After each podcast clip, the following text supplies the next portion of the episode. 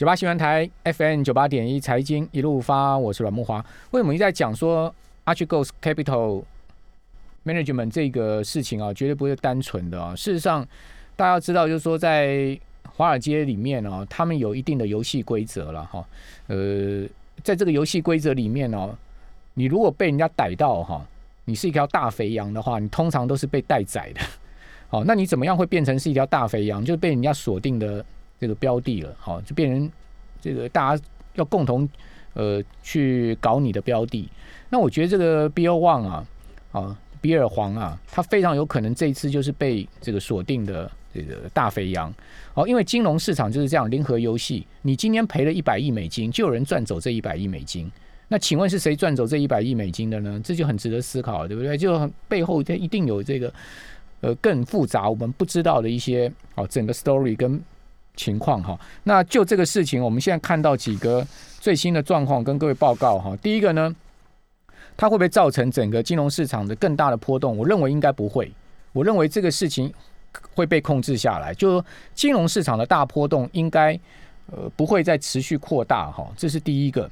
好，第二个呢，就是说呃，这个事情会。演变出来，后续更一些龌龊跟肮脏的结构被掀出来吗？我也觉得不会，我觉得大概也就是这样子了。好，那谁真正亏到大钱呢？就是这个避险基金的投资人亏到大钱。那谁赚走这个大钱呢？哦，就是打一个问号了，对不对？哦，那这档避险基金啊，叫做 Archegos Capital Management。好，这个操盘人呢，过去他是在老虎基金里面啊，是呃旗下的一个操盘人。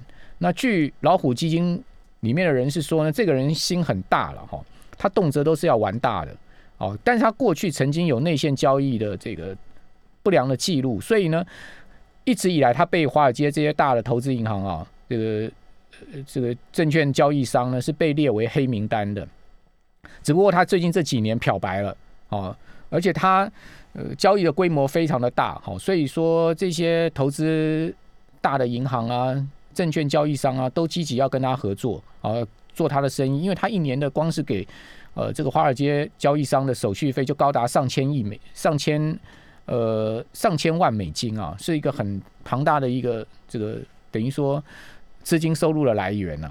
哦，所以大家都真的要跟他做生意啊。所以在这样的一个状况之下呢，呃，他的这个杠杆规模啊，跟他的部位就被放得越来越大了哈。那透过我们刚刚讲这个实话。Equity Swap 跟这个 CFD 啊，哦这些所谓抗放放虚拟放空，或是说做多的这种，而不是实体买进证券的这种交易的方式呢，哦，就把它的整个资金规模从一百亿美金啊，放大到这个五百亿到八百亿美金，哦，所以这一次整个爆仓之后呢，才会导致了像野村一损失超过二十亿美金，像瑞士信贷，哦，可能它。现在目前还没估算出来，可能会超过五十亿美金。如果超过五十亿美金，等于说瑞士信贷过去三年都白赚，哈，因为这个五十亿美金等于三年的盈利了，哈，呃，非常重大的一个亏损情况。但是谁逃掉呢？哦，这个大摩、小摩跟高盛逃掉了。那你想看为什么大摩、小摩跟高盛会逃掉？但是瑞士信贷。哦，这个欧洲的这个大的投资机构跟日本的大投机构，他们会中中枪落地呢？好，这个答案就很清楚了嘛，对不对？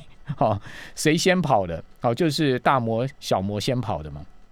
好，那大家都做同样的事情，为什么呃大摩、小摩可以先闪掉呢？好，就是说他们在原本大家都说好了，都先不动这个部位，哈，不要不要这个掀起这场风暴，但没有想到，就大摩、小摩他们就先卖了嘛。好，先跑为妙了嘛。好，那请问各位大摩、小摩他们卖的这些部位，他是卖给谁呢？那一定有人接手啊，对不对？好，那谁接手了这些部位？那接手了这些部位，不是又变成是一个呃肥羊了吗？好，所以说大摩、小摩在做这个生意，他的交易员打电话，好叫他的客户去接手了这些部位，结果呢，这些部位之后股价持续大跌。好，Viacom 也好，Discovery 也好，百度也好，跟谁学也好，哦，这些他们所脱手的这个股票，哦，非常大的一个价值啊！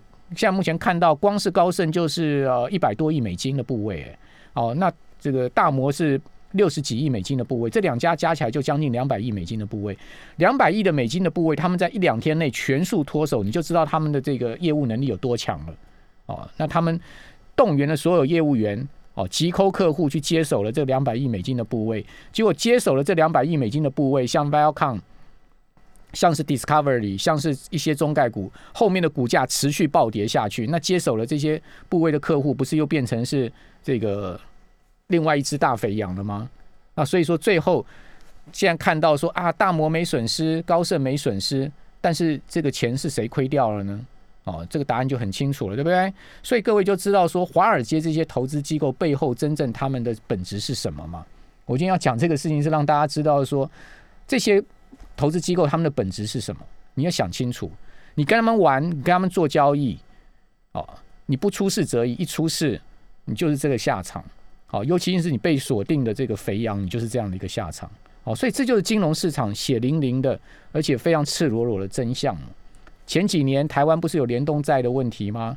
那台湾的联动债由台湾的银行卖给投资人，导致后面整个呃联动债出现了大的亏损，甚至呢。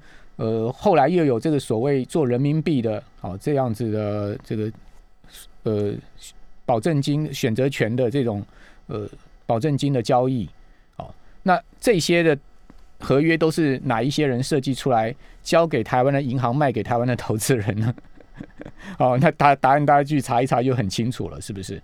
所以游戏规则由谁设定的？然后呢，参与的人又是什么？当你参与这些。呃，设定游戏规则的人，你要知道他们背后所设定出来的这些游戏是对谁有利的，哦，那这个答案就很清楚了。所以，我从这个这些事件看到，就是金融市场啊，就是不单纯的啦。哦，金融市场就是以两个字为最主要的，哦，不管股市啊各方面，就是两个字叫利益嘛。哦，那个有利就往哪个方向去走。那我们作为一个单纯的投资人，哈，或者说我们作为一个金融市场单纯的操作者，我们就要把这个金融市场的本质搞清楚。哦，金融市场本质，它的本质就是以利为出发的，为以利为方，以利为方向的。那我们在这个金融市场操作上面呢，我们就要把自己的原则啊，好，把自己的呃各方面的准则掌握清楚。所以，我一再跟很多朋友讲说，在金融市场上，它是瞬瞬息万变变动的。你该停损的时候要停损，你该停利的时候要停利。好，你要有自己很重要的操作原则跟技巧。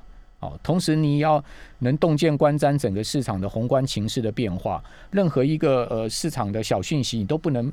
等闲视之，认为它就是一个轻描淡写、不足为道的事情，你都要仔细去检视它，跟放大它，去看这些事件背后真正的本质是什么。相信你长期培养你自己这样能力，呃，跟本职的时候呢，你对金融市场更多的事情你会看得更透彻。那培养你更长期的对金融市场的了解，好，以及呢，在这市场生存的这个法则，好，以上就是。